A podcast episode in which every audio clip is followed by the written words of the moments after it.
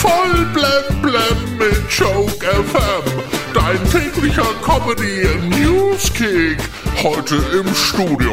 Halli, hallo mit Heribert Füderle. Finanzminister Christian Lindner will Pendler und Brummifahrer an der Zapfsäule entlasten. Ich habe ihn neulich, glaube ich, schon im kurzen Rock an der Raststätte stehen sehen.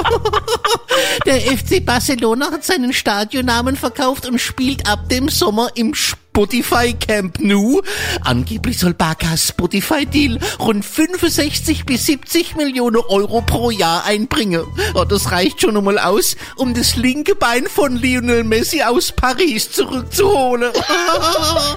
Der US-Konzern Intel baut in Magdeburg seine erste Chipfabrik in Deutschland. Ja, das sind Computerchips mit gemeint. Also die Chips, die von Nerds gegessen werden. Laut einer aktuellen Studie hat Corona dazu geführt, dass Viertklässler immer schlechter lesen können. Es ist auch kein Wunder, wenn ihnen ständig die viel zu große Maske vor die Augen rutscht.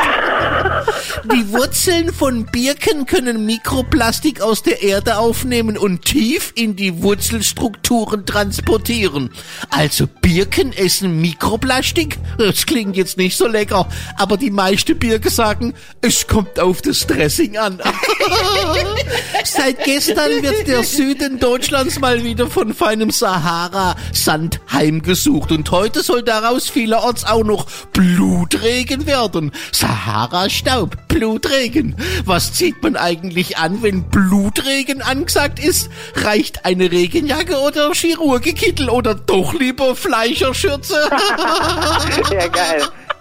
Voll blem auf Joke FM und auf minus magazine.de